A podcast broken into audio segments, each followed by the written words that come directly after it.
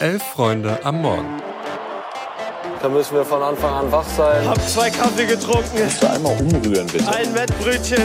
Also wenn das ein Schiri ist, weiß nicht, Digga. Soll der Cornflakes 10 gehen, aber... Das ist kalter Kaffee. Sag ja Eier, wir brauchen Eier. Es ist Dienstag, der 28. November und ihr hört Elf Freunde am Morgen. Ich bin Felix und an meiner Seite ist heute Morgen Eva. Guten Morgen. Guten Morgen, Felix.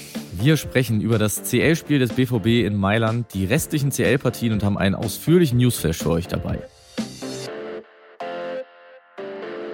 Heute Abend spielt der BVB um 21 Uhr in Mailand gegen den AC Mailand. Borussia Dortmund geht als Tabellenführer der Gruppe F in das Duell in Italien. Sollte der BVB gewinnen, dann können sie sich auf jeden Fall schon mal aufs Achtelfinale vorbereiten. Das wäre ihnen dann nicht mehr zu nehmen. Was natürlich im Hinblick auf das noch ausstehende Spiel am letzten Spieltag gegen PSG, man kann es gar nicht anders sagen, eine absolute Topleistung wäre. Gerade mit Hinblick auf die ersten beiden Spiele in der Gruppenphase, die ja nicht gerade für Begeisterung gesorgt haben. Personell sollte eine schlagfertige Dortmunder Mannschaft auf dem Feld stehen, hatte man die erste halbe Stunde gegen Gladbach ja so sehr im Schongang verbracht, da sollten noch genügend Kräfte vorhanden sein. Ja, und gerade in so englischen Wochen ist die Kadertiefe ja auch gar nicht so unwichtig, da ja schon mal ganz gut, ja. dass Adeyemi und Haller am Start sind. Die haben ja am Wochenende noch gefehlt. Ähm, Sabitzer, der ist maximal fraglich und Niklas Süle, bei dem ist komplett ausgeschlossen, der ist gar nicht mitgereist. Ja, und einen guten Kader und vor allem einen guten Matchplan, den braucht Terzic auf jeden Fall. Denn, du hast es schon gesagt, mit einem Sieg können sie halt nur noch maximal Gruppenzweiter werden nach dem Spiel gegen PSG. Aber bei einer Niederlage könnte bei bestimmten Ergebnissen in der Gruppe sowohl heute als auch am letzten Gruppenspieltag quasi das Achtelfinale tatsächlich auch in Gefahr sein. Man muss ja sagen, oder ich muss beziehungsweise sagen, ich mag das, wenn wir so Situationen in der Gruppenphase haben, wo das echt noch so eng ist und wir am vorletzten und letzten Spieltag, da kann irgendwie noch alles passieren. Und kurz als Ausblick, Dortmund hat jetzt vor heute Abend sieben Punkte, PSG sechs, Mailand fünf und Newcastle vier. Und ja, sehr spannend alles. PSG spielt logischerweise zeitgleich gegen Newcastle. Genau, und du hast das Thema Matchplan aufgenommen. Ja, da habe ich noch ein paar Fragezeichen. Meine Skepsis gegenüber Terzic bleibt nach den letzten beiden Spielen, auch wenn man es vielleicht nicht mehr hören kann, einfach bestehen. Und ich bin sehr gespannt, wie sie vor allem mit der Stimmung umgehen. Denn Dortmund wäre nicht die erste Mannschaft, die im San Siro Probleme bekommt. Und Milan-Trainer Piolo sagte auch bereits so halb drohend, kann man fast sagen. Zitat, wir wussten von der gelben Wand, aber sie kennen das San Siro nicht, wie es im Champions League-Nächten ist. Und die Kombination mit zuletzt schläfrigen Anfangsphasen und diesem Stadion, das müssen sie irgendwie annehmen. Und dann kann es, glaube ich, aber was werden heute Abend. Ja, ich habe auf jeden Fall Bock auf das Spiel, aber für einen möglichen Nebenschauplatz hat Hans-Joachim Watzke gestern gesorgt, nachdem er am Sonntag auf der Mitgliederversammlung noch über die verpasste Meisterschaft und den VAR gesprochen und Seitenhiebe Richtung Schalke verteilt hat, hat er auf der Aktionärsversammlung gestern aber mal wieder für sein Lieblingsthema geworben, den Investoreneinstieg in der DFL. Ich glaube, wir haben alle noch Watzkes beleidigte Miene bei der gescheiterten Abstimmung im Sommer vor Augen. Jetzt ja. hat er wieder die Vorzüge eines Investoren jetzt hervorgehoben, vor allem in Bezug auf die Internationalisierung, das magische Wort. Und die Meinung der organisierten Fanszene von Borussia Dortmund dazu ist bekannt, genauso, und das war auch ein Thema gestern, wie zur neuen Champions League-Reform. Genau, und zu dieser sagte er, Zitat, wir müssen in Deutschland aufpassen, dass wir nicht alles ablehnen, nur weil es neu ist. Und da erinnern wir uns doch super gerne zurück an Watzkes peinliche Aussagen zur Reform des Jugendfußballs beim DFB, die er eben ablehnte, weil sie neu waren. Ja, der König des Doppelstandards schlägt mal wieder zu. Laut Watzke sei die neue CL-Reform nämlich viel besser, weil man nicht wisse, wie die Gruppen am Ende ausgehen. Damit hat er recht, vielleicht auch einfach, weil niemand mehr das System versteht. Denn im Grunde, und das ist ja auch die Kritik der Fanszene daran, ist das System nämlich eins, welches dafür sorgen wird, dass eher die sowieso schon erfolgreichen Teams bevorzugt werden.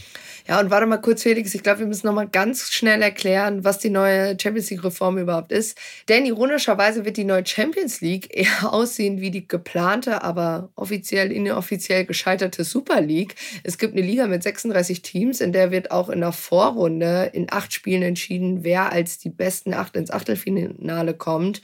Und aus den restlichen Mannschaften, die haben dann über die Playoffs die Chance, die anderen acht freien Plätze zu füllen. Bedeutet halt auch, 225 statt bisher 125 Spielen allein in der Gruppenphase. Und das wiederum bedeutet auf jeden Fall eine Menge Kohle für die teilnehmenden und vor allem für die erfolgreich teilnehmenden Teams. Aber weil die neue Reform ja erst in der nächsten Saison greift, schauen wir jetzt nochmal verstärkt in die anderen Gruppen in dieser Saison in der Champions League, in denen es, man kann es glauben oder nicht, durchaus sehr spannend zugeht. Ja, denn nicht nur der BVB ist heute Abend im Einsatz, auch drei andere Gruppen bestreiten heute Abend ihre Spiele. Und zumindest in zwei davon, da ist es ähnlich spannend wie in der Gruppe F rund um Borussia Dortmund. Zum Beispiel in der Gruppe E, da ist Celtic Glasgow zwar relativ abgeschlagen letzter, aber davor sind Atletico mit acht, Lazio Rom mit sieben und Feyenoord Rotterdam mit sechs Punkten sehr dicht beieinander. Und heute Abend kommt es dann zum direkten Duell zwischen Feyenoord und Atletico. Anpfiff ist da auch um 21 Uhr und Lazio spielt bereits um 18.45 Uhr gegen Glasgow. Und spannend wird es ja auch immer da, wo die vermeintlich Großen in Straucheln geraten. In der Gruppe H ist Barcelona hinter dem punktgleichen FC Porto aktuell nur Zweiter. Direkt dahinter auf Platz 3 lauert mit sechs Punkten noch Schachtjo Donetsk, die heute Abend erneut in Hamburg spielen, und zwar gegen Antwerpen, die noch punktlos sind.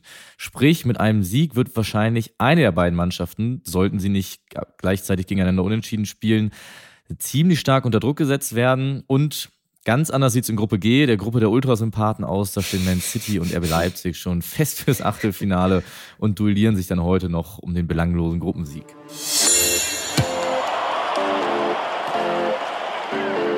Zum Abschluss dieser Folge haben wir noch einen ausführlichen Newsflash mitgebracht. Der VfL Osnabrück hat einen Nachfolger für Tobias Schweighöfer, äh, Schweinsteiger gefunden. Uwe Koschinat soll die Lila-Weißen wieder auf Kurs bringen und vom Abstieg bewahren. Eva, Scherning bei Braunschweig, Koschinat bei Osnabrück, die Namen sollten dir als Bielefelderin ja bekannt vorkommen.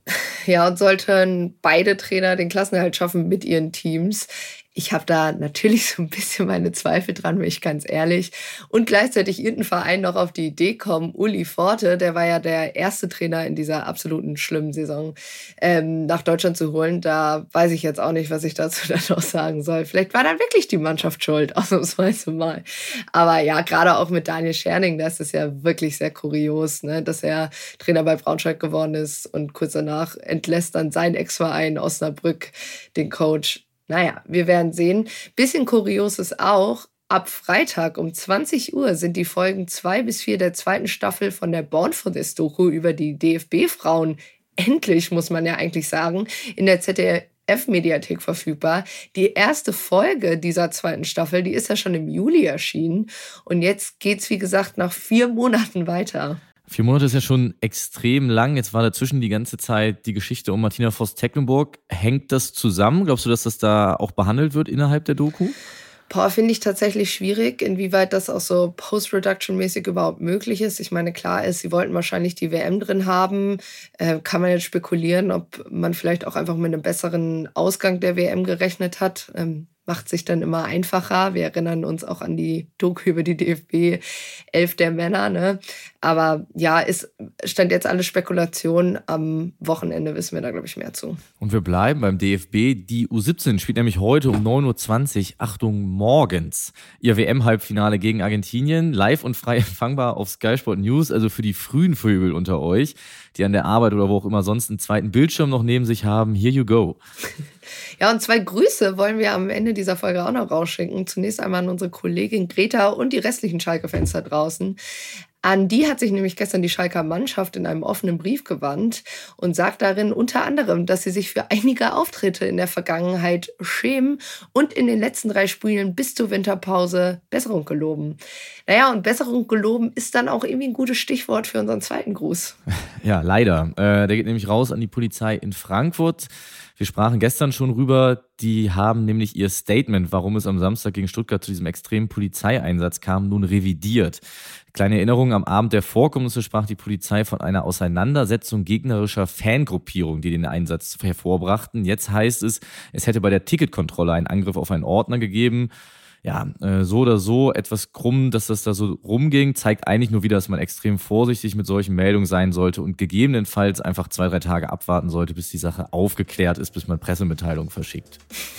Ja, und damit wünschen wir euch von 9 Uhr morgens bis 9 Uhr abends einen guten Fußballtag. Ab 11.45 Uhr findet ihr wie immer das Themenfrühstück hier im Feed. Wir hören uns morgen wieder. Ciao. Macht's gut. Ciao, ciao.